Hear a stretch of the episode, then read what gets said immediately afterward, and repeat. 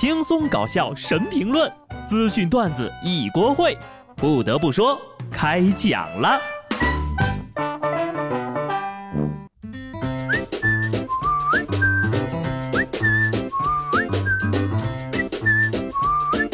Hello，听众朋友们，大家好，这里是有趣的。不得不说，我是机智的小布。我还没有反应过来，让三月对我好一点呢。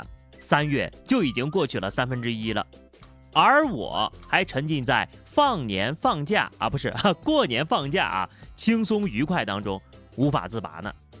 不过呢，也是时候定一个今年的目标了。话说，你们今年有没有什么小目标呢？有的同学呀，已经开始为今年的梦想付诸行动了，大家得抓点紧了啊。有一个网友呢，在豆瓣哈组发了一条帖子，帖子里说呢，最近呢学校里正在选课，其中有一门叫做交际舞课，然后呀，就有一群想要脱单的男生疯狂的抢上了这门课，结果开课之后，大家发现来上课的都是男的。看了一眼网友的评论啊，这种事情呢，居然在不同的学校、不同的课上发生了，居然不止一次。果然呢，只要男生们脱单够努力，就可以把女生选课的路全部给堵死。不得不说，就全是男生，哈哈，也可以试着脱单呢。同学们呐，其实你们还很年轻，上学的时候呀，还是要好好学习，不然是会被批评的。陕西西安高校那一大爷手拎着暖瓶驯化猫咪的视频在网上走红了。这位大爷呢，指着猫咪高声训斥。这里是高校，你每天都在这里学习、读书、听音乐，要做一只有礼貌的猫。如果你做不到，逐出校园。大爷的教育非常的深刻，您看看这猫听得多认真呐！喵喵听了全程心服口服的，都没敢吱声。你要好好修炼，争取做个人，是吧？哈哈哈！不愧是高校啊，对猫的要求也是非常严格的。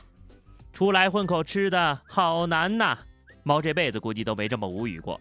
要不是建国之后不能成精呀，估计当场就破口大骂了。要我说呀，这么大的声音呢，可不像是给面前的猫听的。所以这波呢，这波叫指猫骂人，宿舍里的人可都听着轻的呢。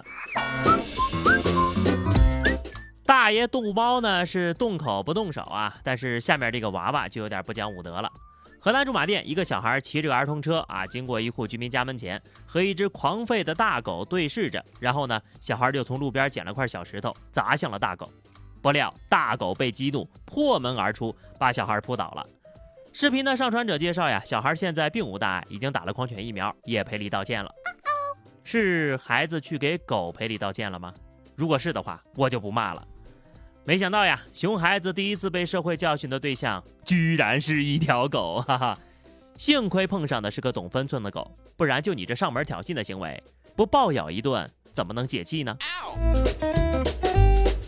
还有下面这事儿啊，说起来就很来气。浙江杭州七名工人去某公司讨薪，没有见着老板，于是七个人呢就干脆在公司食堂吃了一顿饭，四个菜外加几碗米饭，却被老板要求每人收取一万块钱的餐费。老板回应说：“这是自己个儿的公司，不是你们想吃就能吃的。不在公司工作就不能吃工作餐啊！如果接受每人一万块钱的餐费，就在协议上签字，工资立马结清。但是如果不接受呢，工资就只能慢慢协调了。现在没那么多钱。”面对老板的无理要求，他们报警求助。可是即使在民警来了，依然被拦在了公司外面。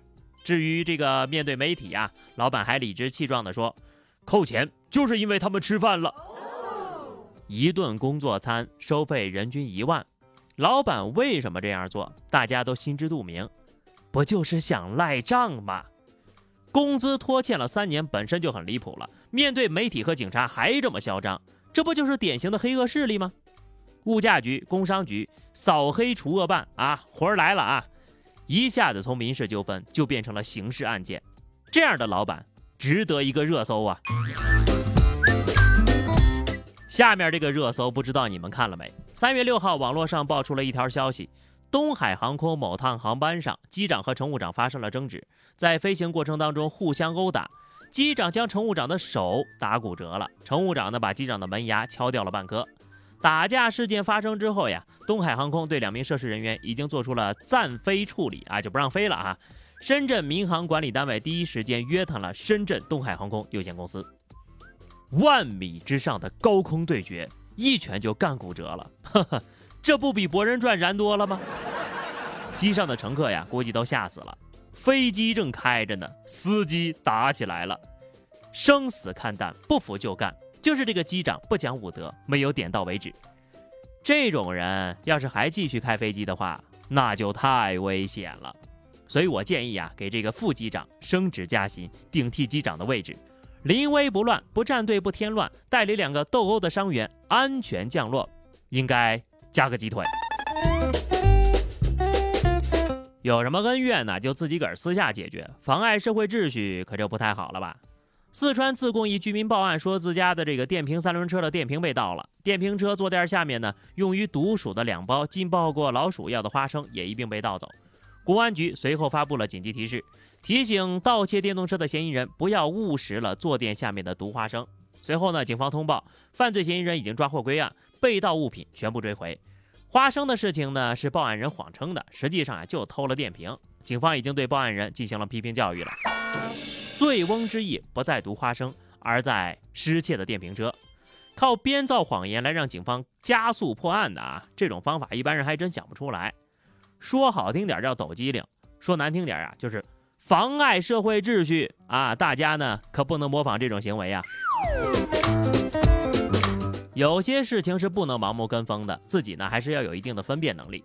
广西南宁两名女生打车来到了南宁市消防救援支队门口，消防员就发现呢，她们的脚被一把 U 型锁锁住了。经过消防员的处置，锁被破拆，两名女生顺利将脚取出。消防提示啊，网红游戏有风险，盲目跟风不可取，如遇险情，请立即拨打幺幺九求助。这不就是喝酒的时候怎么防止你的闺蜜逃跑吗？有什么可效仿的呀？这是什么好事儿吗？我现在一看见“网红”俩字儿啊，基本上没啥好事儿。毕竟盲目追风的人，一半的智商都被“网红”俩字儿给干没了。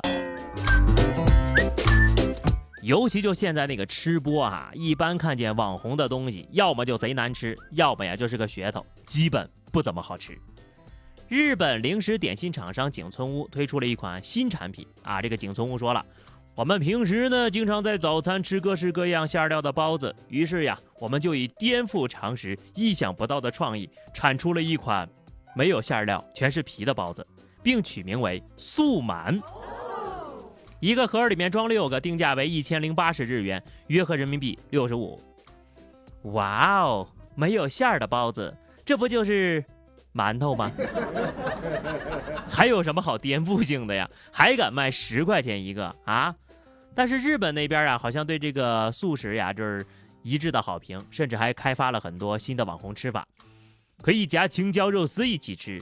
我很想试一下，把它们切成两片，中间夹个炸鸡，可以把它们当成米饭配菜一起吃，也可以当成零食呀。哈哈，好家伙，馒头实锤了！哈哈，这边建议你们呢，进口一点我们的老干妈试试，味道更正宗的。